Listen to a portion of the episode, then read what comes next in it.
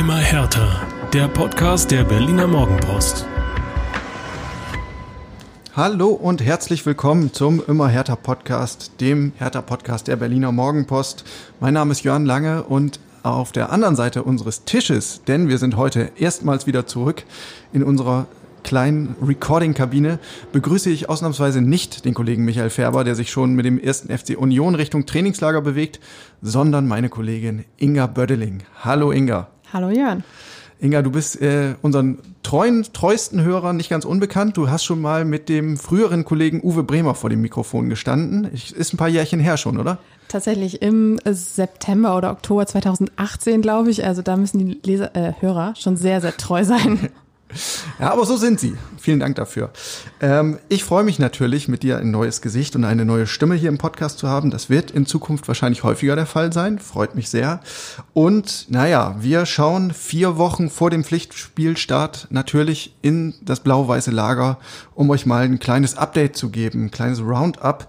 Ähm, Natürlich ist der Ernstfall noch ein bisschen entfernt, aber es ist natürlich in der Sommerpause schon jede Menge passiert. Es gibt neue Spieler. Ähm, der Trainer hat seine Akteure kräftig gescheucht in Westend, hat äh, sogar große Umbaumaßnahmen im Vereinsheim, hätte ich beinahe gesagt, auf dem Vereinsgelände ähm, durchführen lassen. Insofern haben wir jede Menge zu besprechen. Es gibt neue Trikots, es gibt neue Schriftarten, es gibt neue Partnerschaften. Man weiß kaum, wo man anfangen soll. Bevor wir richtig anfangen bei Hertha, äh, Inga, lass uns noch kurz schnacken über das, was passiert ist auf der großen Fußballbühne sensationeller Sieg, 8 zu 2 des FC Bayern gegen Barcelona. Äh, das, das schürt, sehe ich richtig in deinem Gesicht, oder? Das schürt die Vorfreude auf die neue Bundesliga-Saison. Naja, also ein 8 zu 2 von Bayern München, das ähm, euphorisiert mich jetzt nicht so sehr. Das liegt aber eher an äh, anderen Dingen als äh, an der Tatsache, dass tatsächlich wieder Champions League läuft. Ähm, ja, dieses Turnierformat finde ich tatsächlich ziemlich cool. Es macht Spaß zuzugucken, auch wenn die große Euphorie leider wirklich ein bisschen fehlt. Aber damit müssen wir jetzt erstmal klarkommen und äh. Mal schauen, was die neue Saison bringt. Ja. Also so rein aus deutscher Perspektive betrachtet ist das natürlich sensationell. Also die Bayern spielen alles in Grund und Boden äh, in, der, in der Königsklasse und RB Leipzig äh, steht auch im Halbfinale. Aber ich weiß nicht, wie es dir geht. Äh, also so richtig ist der Euphorie-Korken bei mir noch nicht geplatzt. Kann Korken überhaupt platzen? Ich weiß es nicht. Er kann, er kann sich lösen, aber das hat er ja. bei mir auch noch nicht gemacht. Ja, aber es lässt natürlich mal davon abgesehen, dass, äh, dass die Zuschauer natürlich nach wie vor total fehlen und sich das alles so ein bisschen äh, anfühlt wie eine Veranstaltung hinter einem, hinter einem Schleier. Ähm, verheißt so ein Ergebnis, so ein dominanter Auftritt natürlich nichts Gutes für die kommende Bundesliga-Saison. Also wer diese Bayern äh, in Deutschland stoppen soll, ich weiß es nicht. Vielleicht ja der Big City Club ins B. Ah, ich weiß nicht. Hochgegriffen, aber wir, wir, wir, haben ja noch ein paar Wochen Vorbereitung. Wer weiß, was Bruno Labbadia so zaubert. Feiste These, ich weiß, ich weiß. Falls ihr euch übrigens wundert, dass hier im Hintergrund äh, hin und wieder mal eine S-Bahn zu hören ist, äh, wir haben uns erlaubt, die Fenster zu öffnen. Es ist, wie ihr in Berlin gemerkt, ähm, jenseits der 30 Grad und auch äh, hin und wieder werden wir uns mal ein Gläschen Wasser nachschütten, denn plätschert ist ein bisschen, nicht wundern. Ähm, wir hoffen, ihr habt Verständnis dafür. Inga, wie ist denn der Stand bei Hertha eigentlich? Ähm, du hast warst ein paar Mal draußen am Trainingsplatz und hast dir angeschaut, woran gearbeitet wird. Ähm, was, was waren deine Eindrücke? Ja, ich bin ja tatsächlich erst äh, durch die Corona-Krise ein bisschen reingeschlittert in das Hertha-Lager. Ähm, deshalb hatte ich am Anfang immer nur Videokontakt eigentlich zu allen und war sehr gespannt, als ich tatsächlich jetzt äh, vor, wann war es denn eigentlich, zwei, drei Wochen das erste Mal draußen war, ähm, es war interessant, spannend, aufregend. Ähm, völlig euphorisiert war ich jetzt nicht. das liegt aber auch vielleicht einfach daran, dass es gerade mal der Start in die Vorbereitung war. Ja. Ähm, es war einfach, also es war interessant zu sehen, weil äh, man hatte nach dem Restart schon den Eindruck, dass Bruno Labbadia weiß, was er da tut und äh, da jetzt auch schon in der Vorbereitung zu sehen, dass ähm, ja, die Spieler das aufnehmen, dass sie, dass sie Lust auf Fußball haben, dass er da auch eine gewisse Motivation ver, äh, vermitteln kann, war schon, war schon ziemlich cool. Also Stichwort Hand und Fuß, das fand ich auffällig. Ähm, Hertha hat ein bisschen früher angefangen als die meisten anderen Clubs der Liga. Und ähm, Bruno Labbadia hat auch so einen eigenen Spin in der, in der Planung ähm, gefunden. Also es war nicht so, dass es von Tag eins direkt irgendwie an die Laufeinheiten und an dieses Konditionsgebolze ging, sondern er hat die erste Runde oder die erste Woche im Grunde genutzt, um wirklich Fußball zu spielen. Ähm, da sollte auch oft im 11 gegen 11 schon ganz Grundsätzliches verinnerlicht werden. Und danach in der Trainingswoche zwei und drei sozusagen war dann der Fokus mehr auf der Konditionsarbeit, wobei auch immer genug mit dem Ball gemacht wurde. Aber ähm, der Trainer hat uns das ein bisschen erklärt und hat gesagt, naja, diese, diese Sachen, die wir in der ersten Woche machen, die können dann in Woche zwei und drei schon ganz anders einsickern bei den Spielern. Ähm, die können sich setzen, ne? also die taktischen Vorgaben. Ähm, und das leuchtete mir durchaus ein. Wenn man jetzt aber darauf guckt, was können die Spieler schon umsetzen, dann darf man vielleicht nach den ersten Testspieleindrücken ein, ein Hauch ernüchtert sein, auch wenn Testspiele immer mit sehr großer Vorsicht genossen werden müssen. Aber äh, Inga, du hast zum Beispiel den ersten Kick gesehen, das sollte ja eigentlich ein Freundschaftsspiel gegen Saint-Etienne sein, äh, bei den Franzosen. Nee, stimmt nicht? Nee, äh, das war die Woche davor schon. Das war der ah. äh, erste interne Test quasi. Äh, 11 gegen 11, das erste Mal in den neuen Trikots, das war äh, geplant quasi. Ja. Genau. Und dann wurde es ein internes Testspiel und du hast zugeschaut. Welche, genau. welche Eindrücke hattest du? Hat das, hat das Pressing schon funktioniert? Es war warm. Das war der erste Eindruck, den ich hatte. Es war allen warm. Ähm, nee, es war ganz interessant, weil Bruno Labbadia äh, ja auch jetzt schon seit längerem Flexibilität äh, predigt und hat auch viele verschiedene Varianten probiert, taktisch und auch äh, einzelne Spieler auf unterschiedlichen Positionen eingesetzt. Ähm, es war halt zu sehen, dass das einfach noch viel, viel Zeit, dass es noch viel Zeit braucht, bis es funktioniert, wie es funktionieren soll. Aber ähm, Fokus lag vor allem, du sagst gerade Pressing, Fokus lag vor allem an dem Tag auf, auf dem Passspiel. Also es war verhältnismäßig ruhig auf dem Platz. Das Einzige, was man wirklich gehört hat, waren die Trainer an der Seitenlinie, die wirklich von allen Seiten gerufen haben. Die waren quasi neben den Linienrichtern postiert. Ähm, und es ging immer nur darum, sauberer passen, sauberer passen, sauberer passen. Und äh, das ist nämlich auch das, was sie dann in die zweite Woche mit reingenommen haben. Du hast gerade gesagt, da lag der Fokus eher auf der Athletik, aber es sollte immer mit Passspiel verbunden werden. Und das hat dann im Training auch gut funktioniert. Aber ähm, ja, es war interessant zu sehen. Die Spielfreude war auf jeden Fall schon da. Äh, bei jedem. Ich war, das war das Testspiel, in dem Matthäus Kunja aus, keine Ahnung, 30, 40 Metern da den Ball über Nils Körber ins Tor gelupft hat. Ach. Äh, ja, so, das, da kam tatsächlich dann auch schon ein bisschen Kribbeln auf. Aber ähm, ja, es ist, glaube ich, gut, dass die Vorbereitung noch ein wenig dauert. Ja. Äh, ich habe äh, im, im Internet, äh, in den sozialen Netzwerken und Foren mal ein bisschen durch die Gegend gescrollt und habe schon einige eher ernüchtern, ernüchterte Kommentare gelesen, so nach dem Motto, hm, die müssten doch schon weiter sein und die Mannschaft kennt doch jetzt schon, was der Trainer will, ähm, durch eben das, was seit Ostern passiert ist unter Bruno Labbadia. Aber ich glaube, man, man darf da wirklich äh, nicht zu viel erwarten. Ne? Ähm, der, diese ganzen Prozesse, die brauchen Zeit, zumal jetzt auch immer wieder neue Spieler dazugekommen sind. Ähm, und ich bin ganz guter Dinge, dass, dass Bruno Labbadia zum Pflichtspielstart da eine sehr schlagkräftige und auch spielfreudige Truppe zusammenkriegt. Und wenn es jetzt hier und da noch ein bisschen hakt, darf man auch nie vergessen, ähm, dass bei aller Arbeit mit dem Ball auch sehr viel ohne Ball gearbeitet wird. Ich habe gesehen, neulich gab es eine Trainingseinheit schon um 7.30 Uhr morgens, glaube ich.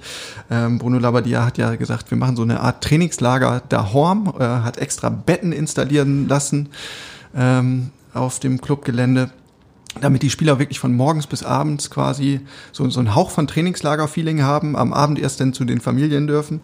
Ähm, aber in dieser Zeit, in ja, teilweise zehn Stunden da auf dem Clubgelände, ähm, da wird richtig geackert und das hat man natürlich in den Beinen.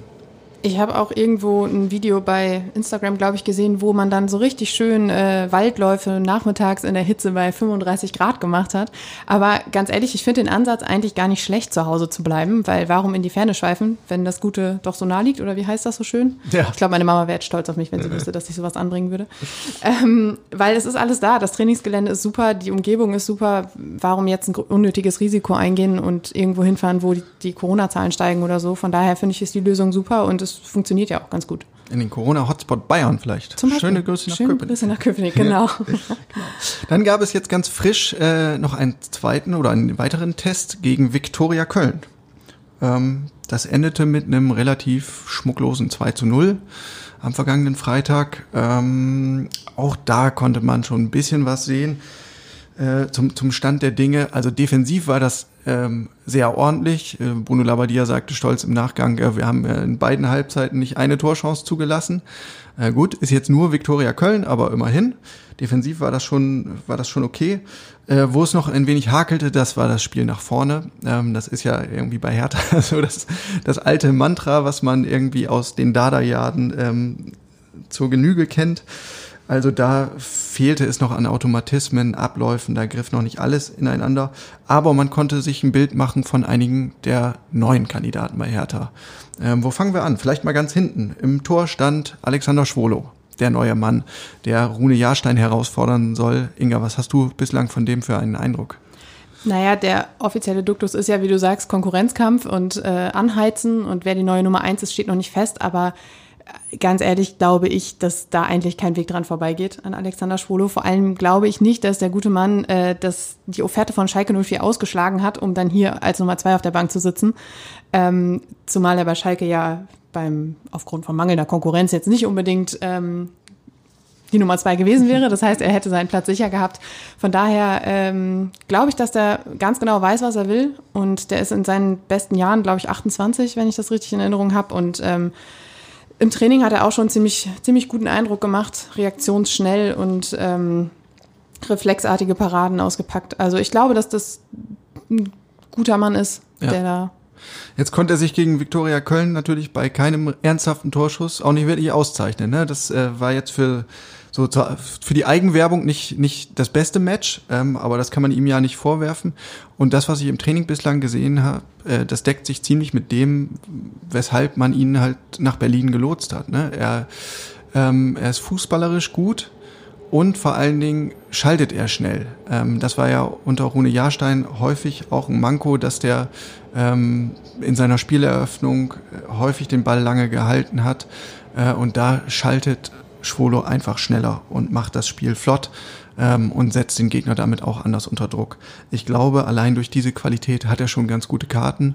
Ähm, du hast es gesagt, offiziell ist es irgendwie ein, ein Konkurrenzkampf auf Augenhöhe, aber ich würde mich da auch schon mal festlegen. Also wir sehen zum auf jeden Fall zum Ligastart, Schwolo als Nummer eins. Vielleicht lässt sich Scholt Petri, der Torwarttrainer, ja wieder so eine Arbeitsteilung einfallen, dass er sagt, ähm, die Nummer zwei darf im Pokal ran. Das hatten wir ja auch schon mal. Aber ich glaube, für die Liga dürfte Schwolo die Nase vorn haben. Dann haben wir äh, Luka Toussaint gesehen im defensiven Mittelfeld auf der sechs. Äh, was hast du von ihm mitgenommen? Von ihm habe ich mitgenommen, dass ich am Anfang das Gefühl hatte, er passt eigentlich gar nicht rein. Wie, wieso das denn? Naja, er kam wie so ein ziemlich moderner Profi daher. Also erstens finde ich, sieht er deutlich reifer aus, als er ist. Ich glaube, das hattest du damals auch geschrieben. Ähm, er ist irgendwie, ja, so, so ein richtig richtig professioneller Profi. Wie, die anderen nicht, oder was? Naja, schon, aber ich finde, er, er ja, verkörpert schon so ein bisschen das neue Image, das Hertha haben möchte. Also er ist halt wirklich ein professioneller Mann. Er, er steht auf Platz und man sieht ganz genau, was er will und äh, hat halt auch, wie wir auch schon öfter jetzt geschrieben haben, wirklich das Zeug dazu, der neue Anführer da zu werden. Le Chef. Genau, Le Chef. Le Chef. Ganz abgesehen davon, dass er keine Tattoos hat, was mich übrigens sehr, sehr verwundert hat. Ja, sieht man heutzutage selten. Habe ich neulich in der Kolumne drüber gesprochen, aber macht auf mich einen soliden Eindruck. Ähm, und, und auch so, wie er sich bei unserem ersten Pressegespräch gegeben hat, das war ähm, sehr souverän. Der wirkte total reif und geerdet. Äh, nach allem, was man hört, äh, gibt er sich auch innerhalb der Mannschaft so.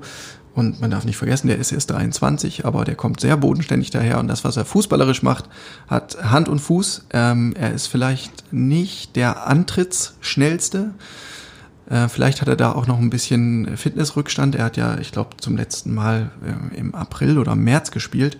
Vielleicht kommt er da noch wieder hin, aber er hat eine extrem gute Orientierung auf dem Platz. Das fällt auf. Also er ist ständig damit beschäftigt, seinen Kopf nach links und rechts über die Schulter zu drehen und äh, immer auf der Suche nach dieser Vororientierung, um dann, wenn er in Ballbesitz kommt, ähm, ganz schnell reagieren zu können. Er hat eine gute Übersicht ähm, und koordiniert auch gut. Ich bin mal gespannt, äh, wie schnell und inwieweit er wirklich in diese Chefrolle reinrutschen kann, weil was man nicht wegdiskutieren kann, ist, er ist neu in der Mannschaft und er hat eben diese diese Sprachbarriere. Er spricht zwar ähm, halbwegs passables Englisch und er selbst hat ja gesagt, Fußball hat eine universelle Sprache, ähm, aber Natürlich ähm, kommt er mit seinem Deutsch noch nicht so weit. Das Aber- müssen wir mal sehen. Aber da hat er auch tatsächlich recht mit dieser universellen Sprache, weil ich habe im Training ähm, beobachtet, wie sie quasi so eine, so eine kleine Spielform gemacht haben. Irgendwie, sie sollten, äh, die Außenangreifer sollten, äh, Außenverteidiger sollten hochstehen und ähm, der Coach, der mit ihnen gearbeitet hat, hat nur Deutsch gesprochen und Toussaint stand trotzdem immer richtig. Ja. Also das war sehr faszinierend. Er wusste genau, was er tu zu tun hat, obwohl wirklich nur Deutsch gesprochen wurde. Und äh, vielleicht ist er gerade auch einfach nicht so, noch nicht so ganz angekommen, weil er noch mit einem tränenden Auge nach Lyon schaut. Das, das ist natürlich bitter, ne? Also, da wechselt er zu Hertha, um den nächsten großen Schritt zu machen und sein Ex-Club Steht im spielt, Champions League spielt sich in der Champions League bis ins Halbfinale, schalt, schaltet Manchester City aus. Ja, da wird man gern mal nachfragen, wie es eigentlich in ihm aussieht, aber ich glaube, er hat das, er hat seinen Frieden damit gemacht. Das war eine Grundsatzentscheidung ähm, für die Zukunft und das war ja so jetzt auch wirklich nicht zu erwarten. So, wen haben wir noch unter den Neuzugängen? Den neuen Rechtsverteidiger, Deo Siefoik, Niederländer seines Zeichens. Bei dem ist mir sofort aufgefallen, der trägt seine Stutzen immer ganz tief. Das fand ich, fand ich ganz markant und sehr sympathisch. Äh, musste ich gleich an so Althauer denken wie äh, Hans-Peter Briegel, die ja einfach auch damit äh, so, so eine gewisse Schmerzfreiheit ähm, untermauert haben und gesagt haben, ey, ich, äh, Stutzen, Schienbeinschoner brauche ich nicht. Mir, Schmerzen kenne ich nicht, äh, bei, bei mir gibt's auf die Socken. Ähm, Also was genau. soll, ich frage mich wirklich, was mit so einem schief gehen soll, weil ich glaube, der wäre auch notfalls zu Fuß nach Berlin gelaufen. Ja, der wollte unbedingt, also ihr habt das wahrscheinlich mitbekommen, das war eine so eine kleine Hängepartie mit dem FC Groningen, ähm, seinem Ex-Club. Die wollten ihn natürlich nicht gehen lassen oder auf jeden Fall nicht unterhalb einer gewissen Ablösesumme ähm, und da musste Hertha ein bisschen Geduld beweisen, aber jetzt ist er da und er wirft sich voll rein. Bei ihm habe ich mir eingebildet im Training, dass da auch noch ein Fitnessdefizit da ist. Er selbst sagt zwar, ich bin fit, aber das sagen Fußballer über sich immer. Ähm, und der Trainer hat auch gesagt, naja, die, an die Umfänge muss er sich schon noch gewöhnen. Aber was, was bei ihm auf jeden Fall stimmt, ist der Einsatzwille, die Körpersprache. Ähm, naja, und jetzt im Test gegen Victoria war auch das zu sehen, aber es gab auch ein paar Defizite. Ne? Ich glaube, äh, Bruno Labbadia war da nicht so vollumfänglich zufrieden. Und Im Nachgang, da hat er äh, ein bisschen was gesagt zum Spiel nach vorne und dem Zusammenspiel, vor allen Dingen mit Dodi Luke Bacchio. Da äh, stimmte die Abstimmung nicht so richtig, wobei Labbadia auch gesagt hat, naja, das kann ich jetzt nicht nur Deo an, ankreiden, sondern das lag auch an Dodi. Deodo und äh, Dodi und Deo auf einer Seite. Das, wird müssen wir Spaß. erstmal hinkriegen. Ähm, die waren da nicht immer gut sortiert und ähm, der Trainer hat schon durchblicken lassen, dass er da eher Luke Bacchio in die Pflicht genommen hat, der etwas zu passiv war. Ähm, bei Siefoy konnte man auf jeden Fall feststellen, er bringt einen, einen ordentlichen Vorwärtsdrang mit. Kann Hertha ja nicht schaden, würde ich sagen. Bei Luke Bacchio hat Labadia aber auch tatsächlich nach diesem internen Testspiel schon klar gemacht, dass er mehr von ihm erwartet als in der letzten Saison und dass er auch mehr von ihm erwartet, als er bis jetzt gezeigt hat. Ähm, weil da eigentlich einfach teilweise noch Defizite da sind, die eigentlich gar nicht mehr da sein sollten. Und Ja. ähm, Da sind wir eigentlich schon beim guten nächsten Stichwort, nämlich äh, der Frage, wo ist man bei Hertha noch unzufrieden und wo sieht man noch Bedarf aufzurüsten? Und tatsächlich ähm, wird da ja auch immer noch über einen weiteren Flügelspieler diskutiert. Da könnte man jetzt sagen, auf den ersten Blick, Moment, da spielt doch der Luke Bacchio zum Beispiel. Äh, der war ja irgendwie im vergangenen Sommer Rekordeinkauf und er hat ja auch ähm, ein paar Törchen geschossen und Vorlagen gegeben und hat ja eigentlich bewiesen, dass er Hertha helfen kann. Was er aber nicht so zur Zufriedenheit der Verantwortlichen macht, ist die Defensivarbeit. Und ähm, gerade dieses Stichwort Pressing und Gegenpressing, das wird bei Bruno Labbadia extrem groß geschrieben. Und da ist es ja nun mal so, da brauchst du ein funktionierendes Kollektiv.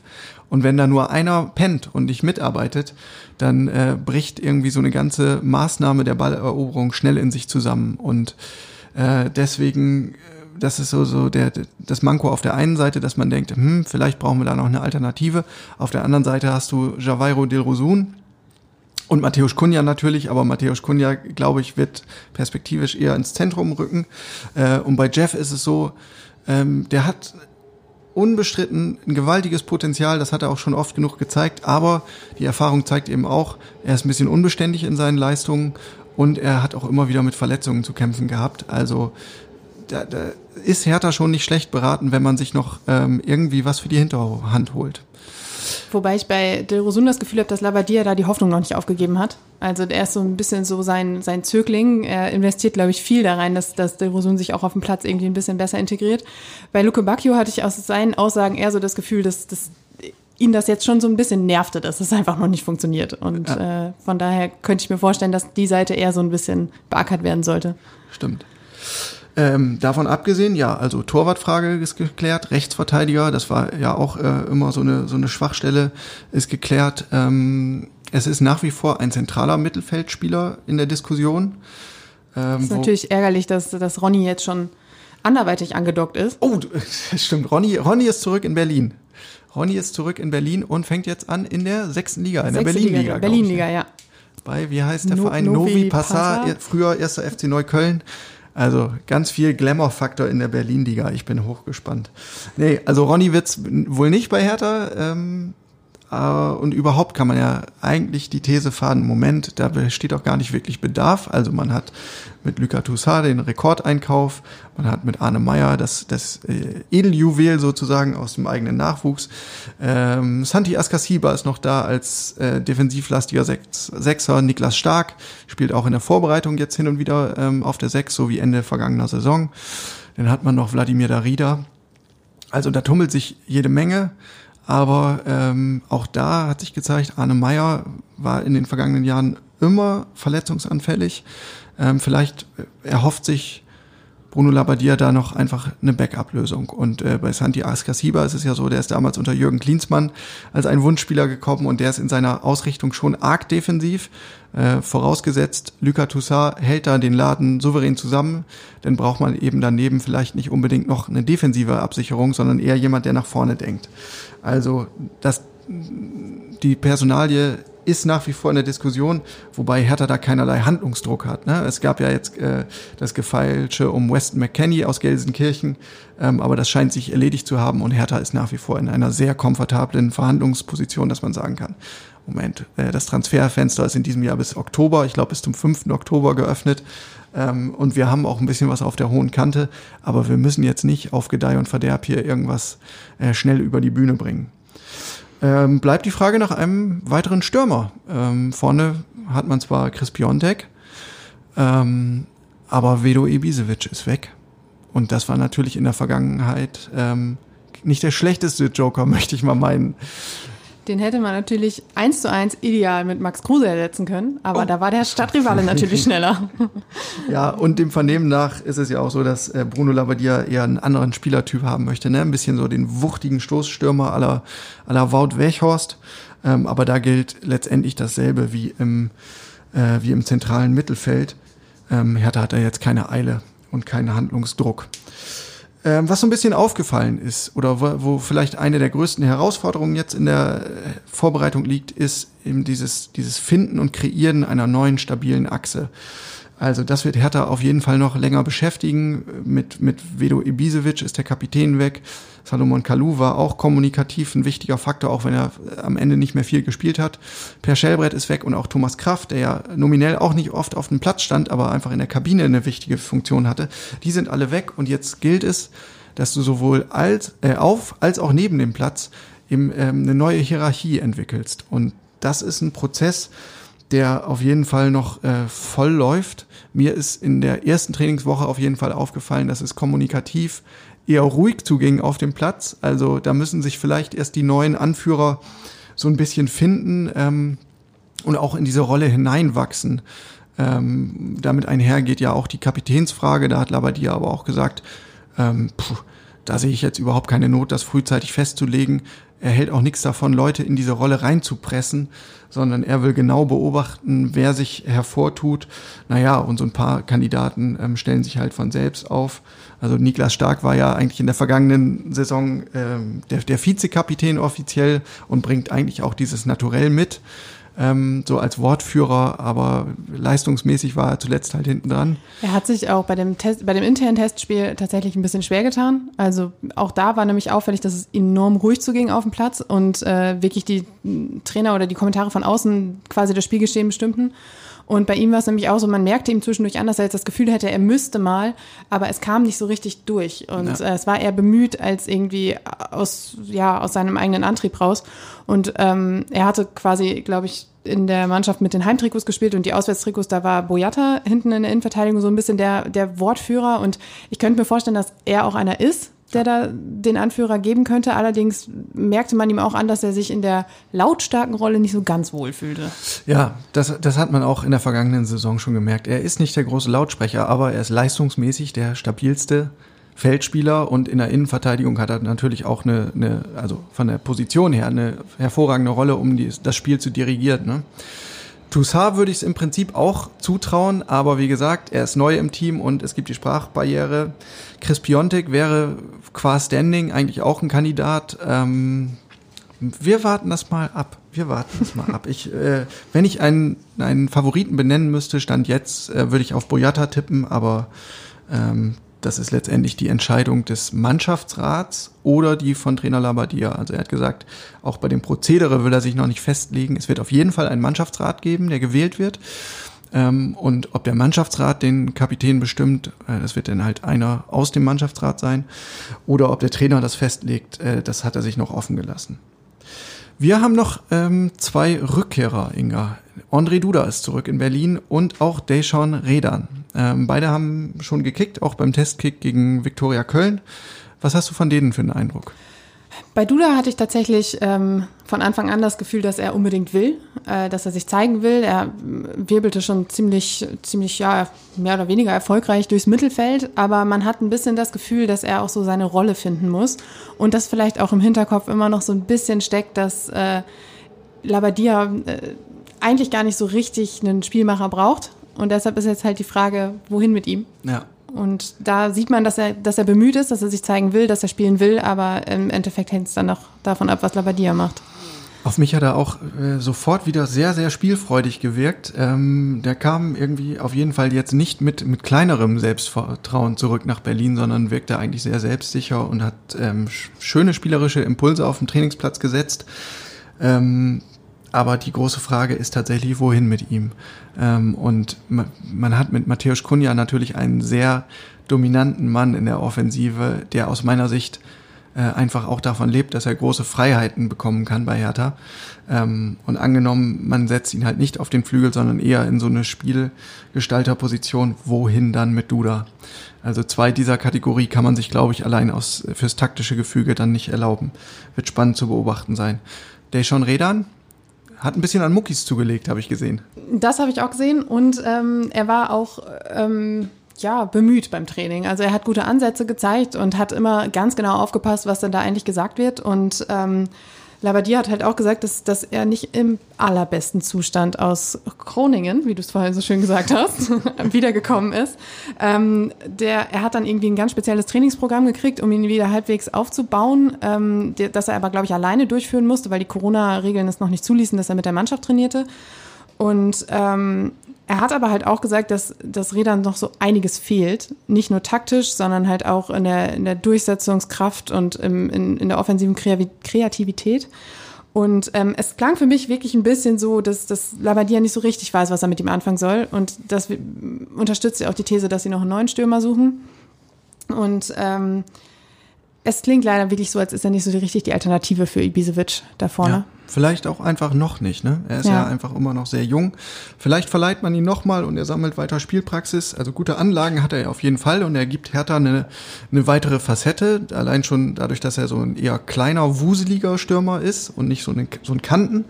Ähm, aber aktuell sehe ich seine Perspektive auch nicht so richtig. Ähm, selbst in der Joker-Position gibt es dann ja noch andere Kandidaten. Also Jessica Gangkamp zum Beispiel macht immer wieder auf sich aufmerksam mit einer enormen Galligkeit. Der geht richtig drauf mit allem, was er hat immer. Ähm, und der will seine Chance auf jeden Fall ergreifen. Das sieht man. Er hat auch im Testspiel in diesem internen auch tatsächlich getroffen. Das Tor zählte nicht, aber äh, er war immer wieder vorne zu finden und immer wieder anspielbereit und hat es auch eingefordert. Das war schon ziemlich beeindruckend. Ja, und er passt halt sehr gut zu dem, was sich der Trainer vorstellt. Ne? Der hat überhaupt gar kein Problem damit, ähm, hartes Pressing zu spielen und durchzuziehen. Äh, da steht er sogar drauf. Ähm, und äh, der sieht sich, so habe ich das Gefühl, immer in erster Linie als Balleroberer und nicht als, als Torjäger. Ähm, und das äh, sieht natürlich jeder Trainer gern. Was ist sonst noch passiert, Inga? Ach so, wir haben ja noch einen tragischen Fall um, um The Next Arne Meyer sozusagen. Lazar Marzic. Großes Talent bei Hertha, ein Spielmacher mit einem ganz feinen Fuß ausgestattet, aber vielleicht stimmt's im Kopf nicht so ganz. Ich weiß es nicht. Ich habe mich noch nie persönlich mit ihm unterhalten können. Ähm, er ist aufgefallen, Ende der vergangenen Saison unter Labadia hat er erste Einsätze bekommen bei den Profis ähm, und hat da in Ansätzen schon mal zeigen können, was er, was er für ein Ausnahmetalent mitbringt. Aber nun spielt er im Training überhaupt keine Rolle, denn er ist schlicht nicht da. Und es hieß zum Trainingsstart, er fehlt aus privaten Gründen. Und da hat uns allen schon gedämmert, ein Trauerfall in der Familie oder dergleichen ist es eher nicht, sondern ähm, er will sich offenbar aus Berlin verabschieden und strebt nach höherem. Also wie kolportiert wurde, buhlen ja Top-Clubs aus halb Europa um seine Gunst. Wobei ich eher glaube ich, das ist, äh, eher glaube ich, denke, dass es andersrum ist. Und zwar habe ich gelesen, dass ähm, seine Manager ihn quasi bei diversen Top-Clubs angeboten haben. Also tatsächlich möchte er offensichtlich unbedingt weg. Und äh, das finde ich auch wirklich eine sehr merkwürdige Vorgehensweise. Weil mit 19, warum die Eile? Also er hat doch allerbeste Chancen, sich bei Hertha jetzt zu entwickeln, bevor er dann die ganz großen Top-Clubs, ich meine, Inter Mailand, da habe ich irgendwo gelesen, soll mit dabei sein. Ähm, frage ich mich, warum man sich seine Karriere jetzt schon so verbauen möchte. Tja. Also äh, ganz unbekannt ist das Modell natürlich nicht. Ne? Solche Talente gibt es ja gerade in England zuhauf. Äh, Top-Clubs sichern sich die spannendsten äh, Spieler aus etlichen Nationen und verleihen die dann zur Entwicklung weiter. Also äh, da, da gibt es ja etliche Beispiele dafür. Ähm, aber ich hatte eigentlich auch das Gefühl, Samatic ist in Berlin ganz gut aufgehoben. Ähm, für, für seinen nächsten Entwicklungsschritt und es hinterlässt wirklich diesen Geschmack von ähm, schlecht beraten und ähm, sich selbst irgendwie größer sehen, als man eigentlich ist. Diese ganze Geschichte im Kampf um Talente ist ja auch immer eine Wette auf die Zukunft und es spielen so viele Faktoren eine Rolle. Du musst irgendwie ein Umfeld finden, in dem du dich wohlfühlst. Du brauchst einen Trainer, der dich fördert. Du musst verletzungsfrei bleiben und es sind extrem viele Variablen drin. Und jetzt quasi gleich nach dem höchsten der Gefühle zu, zu streben und äh, bei einem internationalen Top-Club andocken zu wollen, ja klar, irgendwie ist dieser, diese Sehnsucht äh, menschlich nachvollziehbar, aber ich glaube, vom Standpunkt der gesunden äh, Karriereentwicklung ist es vielleicht nur die zweite oder drittbeste Entscheidung, die man treffen kann. Ähm, bei Hertha macht sich auf jeden Fall so ein bisschen ja, so eine, so eine Trotzreaktion ähm, breit. Äh, es ist nicht so, dass die jetzt mit allem, was sie haben, um diesen Jungen kämpfen wollen, sondern ähm, auch so ein bisschen resigniert haben und sagen, ey, wenn du so tickst, dann bist du vielleicht doch nicht der Mann für unsere Zukunft. Schade drum. War ein, oder ist ein talentierter Bursche, aber ähm, es braucht halt im Fußball oder im Profifußball auch ein bisschen mehr als ein feines Füßchen, um denn nach oben zu kommen. Wir werden das mal beobachten, was aus dem wird. Ähm, es gab ja schon andere hochveranlagte Spieler aus Berlin, die den Sprung in die große weite Welt probiert haben. Nicht alle, um es mal vorsichtig auszudrücken, nicht alle sind dabei weit gekommen. Was macht eigentlich Sinan Kurt? Was macht eigentlich Sinan Kurt? Gute Frage, das recherchieren wir bis zur nächsten Folge. Mein letzter Stand war vertragslos. So, dann blicken wir noch mal kurz neben den Rasen, denn es gab ja auch sonst ein paar äh, interessante Entwicklungen bei Hertha. Äh, allen voran wurden die neuen Trikots für die ne neue Saison bekannt gegeben, sind auch längst im Handel inzwischen und die Reaktionen waren bombastisch. Also bei Hertha ist sogar der Webshop irgendwie kurzzeitig in die Knie gegangen. Ähm, es gab ganz, ganz, ganz viel Zuspruch und wie es immer so ist, auch ganz, ganz viel Kritik. Ähm, ganz unterschiedliche Meinungen, das ist äh, nachvollziehbar. Es gibt halt das Lager der Traditionalisten, die sagen, hey, dieses schlichte Heimtrikot, blau-weiß gestreift mit, äh, mit schmalem schwarzen Streifen dazwischen, ähm, das sind doch unsere Farben, das ist irgendwie so ein Oldschool-Design, das steht uns doch gut. Ähm, und dann gibt's das andere Lager von Leuten, die sagen, ja, wir wollen doch nicht so was Langweiliges, Altbackenes, wir wollen ähm, lieber irgendwas Verrücktes, Ausgefallenes, ein bisschen mehr Funk auf, auf den Oberkörpern sehen. Äh, aber dieses Lager kam dann eher bei den Auswärtstrikots ähm, zum Zuge, wo, wo ich ja den Eindruck hatte, das sieht so ein bisschen aus wie das Muster der BVG-Sitze in, in Schwarz und Blau.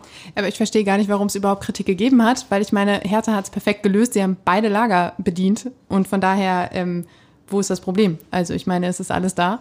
Und was ja auch noch äh, den geneigten Fußballromantikern äußerst gut gefällt, ist, dass das Trikot im Moment immer noch ohne Brustsponsor zu haben ist. Und ja. das äh, kommt einfach richtig gut an gerade. Ja, das ist eben das, das eigentliche Verkaufsargument aktuell. Äh, Teddy, das ungeliebte Teddy, was wirklich jedes Trikot irgendwie mit dem Logo ein bisschen verschandelt hätte, ähm, ist weg von der Brust. Hertha und der Discounter haben sich getrennt und jetzt suchen die Berliner nach einem neuen Partner auf der Brust. Und ähm, auch das habt ihr wahrscheinlich verfolgt. Es werden große Namen gehandelt. Tesla oder Amazon zum Beispiel. Ähm, da ist ja bekannt, dass Lars Windhorst äh, in der Vergangenheit schon zumindest mit Tesla im Gespräch war. Ähm, das, das stand unter anderem in den Klinsmann-Protokollen.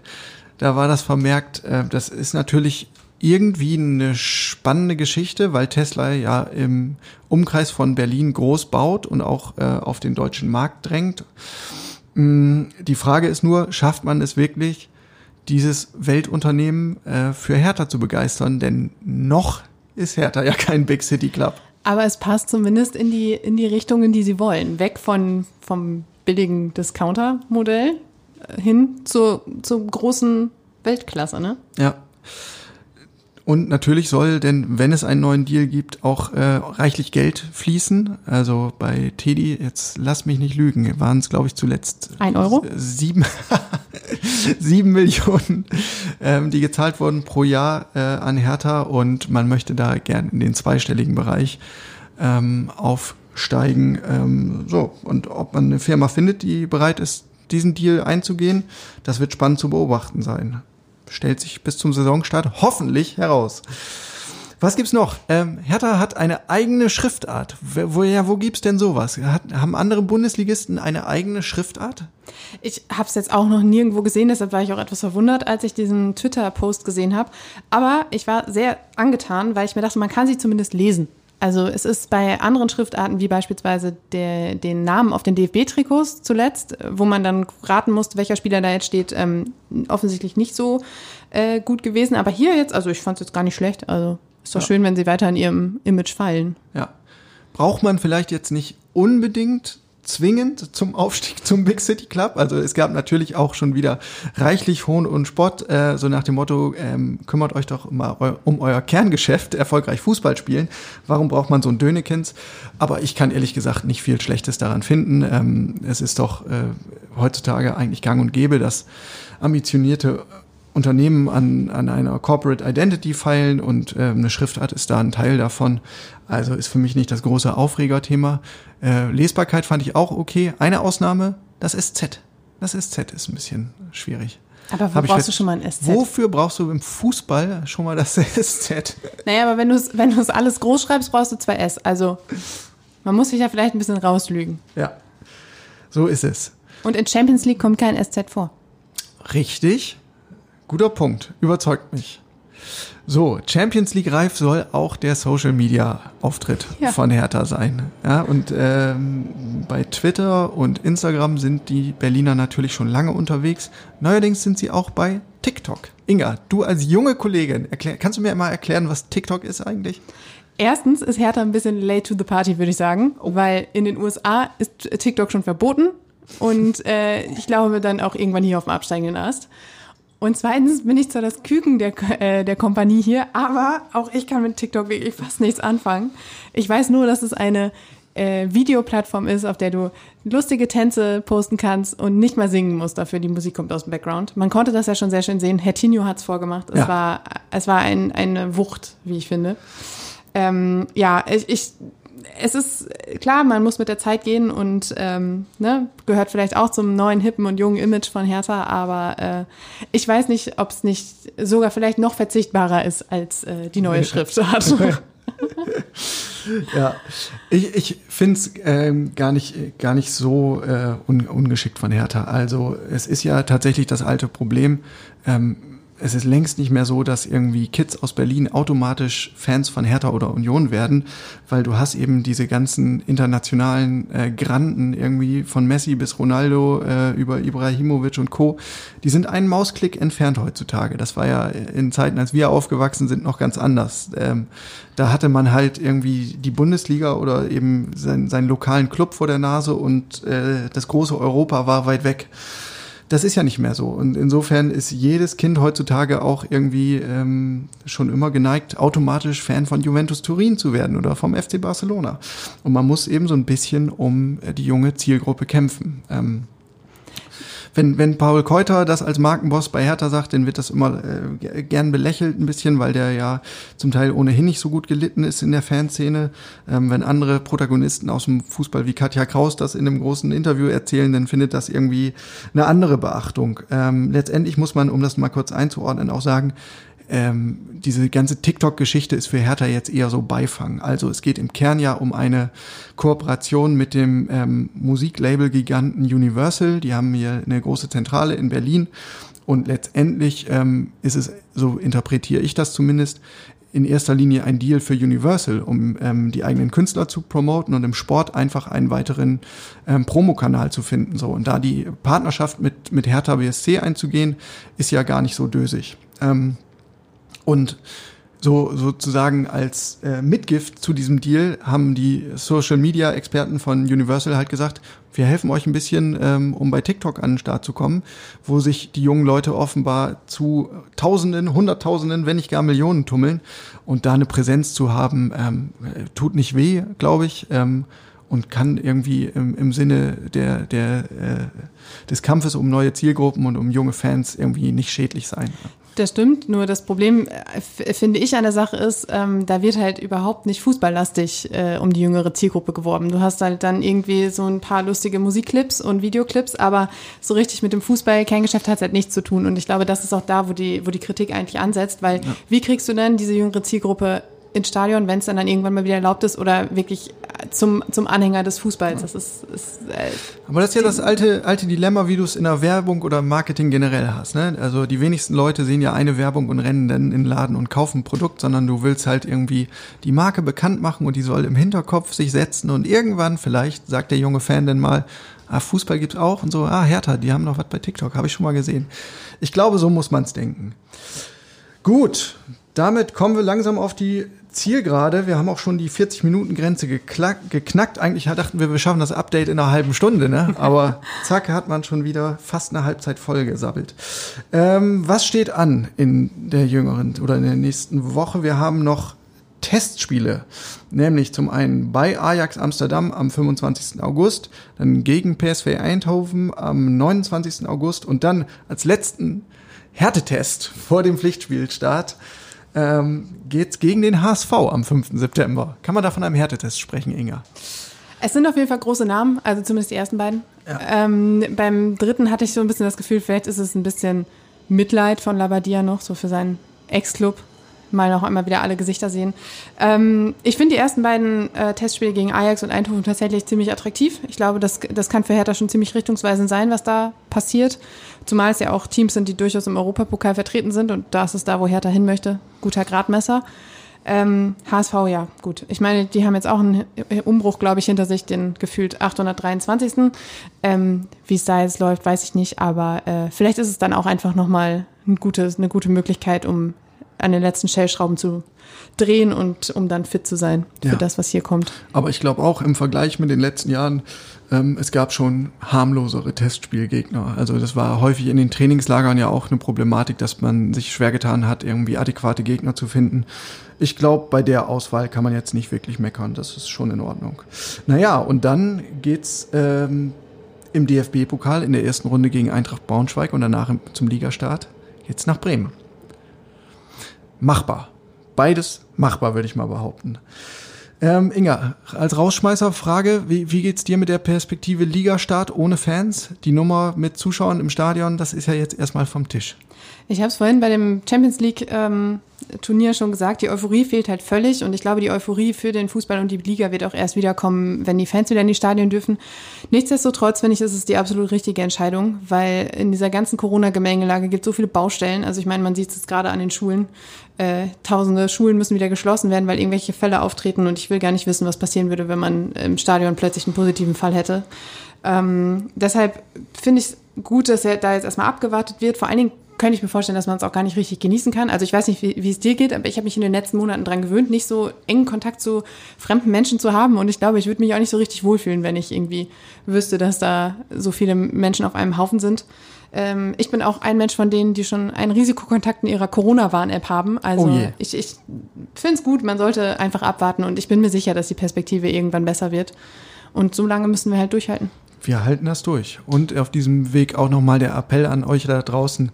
Bitte seid vorsichtig, haltet euch an die Hygiene- und Abstandsregeln, tragt eure Maske ähm, und es kommen auch wieder bessere Zeiten, aber aktuell scheint die Dynamik der Pandemie wieder so zu sein, dass wir uns ähm, wieder ein bisschen verstärkt zusammenreißen müssen.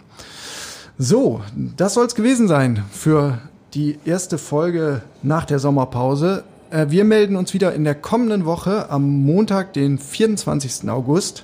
Und das letzte Wort hat wie immer unser Kollege Michael Färber in der Nachspielzeit. Macht's gut. Die Nachspielzeit beträgt eine Minute. Zeit ist relativ. Das wissen wir alle spätestens seit Albert Einstein. Man kann sich also relativ sicher sein, dass man den richtigen Zeitpunkt verpasst, wenn man eine teure Anschaffung tätigen will. Meist ist sie zu teuer und man wartet, bis sie ins Budget passt, jedoch nur um festzustellen, dass es dann schon wieder ein besseres Modell gibt, was noch mehr kostet. Das erinnert irgendwie an die derzeitigen Transferaktivitäten von Hertha BSC, oder? Bei all den Windhorst-Millionen habe ich mir schon ein wenig mehr erhofft. Man muss es ja nicht gleich so angehen wie der erste FC Union, auch wenn der Köpenicker Kaufrausch mit Max Kruse nicht den schlechtesten Coup hervorgebracht hat. Vielleicht wartet man in Westend aber auch nur darauf, bis sich das große Transferkarussell zu drehen beginnt, um einen richtigen Kracher an Land zu ziehen. Das dürfte spätestens nach dem Ende der Champions League möglich sein. Wichtig ist nur, dass Herthas Macher rechtzeitig aufsteigen. Sonst dreht sich die große Bühne wieder ohne die Blau-Weißen. Da bin ich mir relativ sicher.